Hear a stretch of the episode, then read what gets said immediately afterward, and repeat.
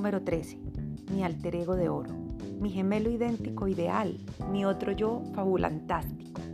Una nueva identidad con un nombre diferente al tuyo, con nuevas y mejoradas características.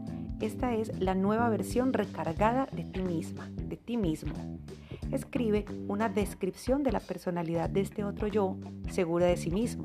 Por ejemplo, completamente responsable en su vida, profesional brillante en todo lo que hace, enfocado, maravillosa, servicial, empoderado y además sus nuevos atributos, como sabe expresar lo que siente, se concentra con facilidad, es apasionado, se siente segura de sus habilidades, etc. Tú vas a darle un nombre como Juan Veloz o Ana Maravilla, Super Luis, Diana de Camelot, Buda Miguel.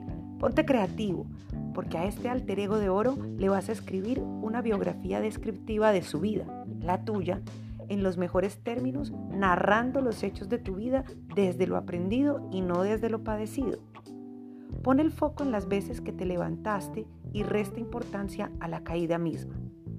Termina la tarea con la siguiente frase. Él o ella es y su nombre. Ejemplo, ella es Diana de Camelot y Diana de Camelot soy yo. Vuelve a leer tu biografía y memoriza esto. Tú eres quien tú dices que eres.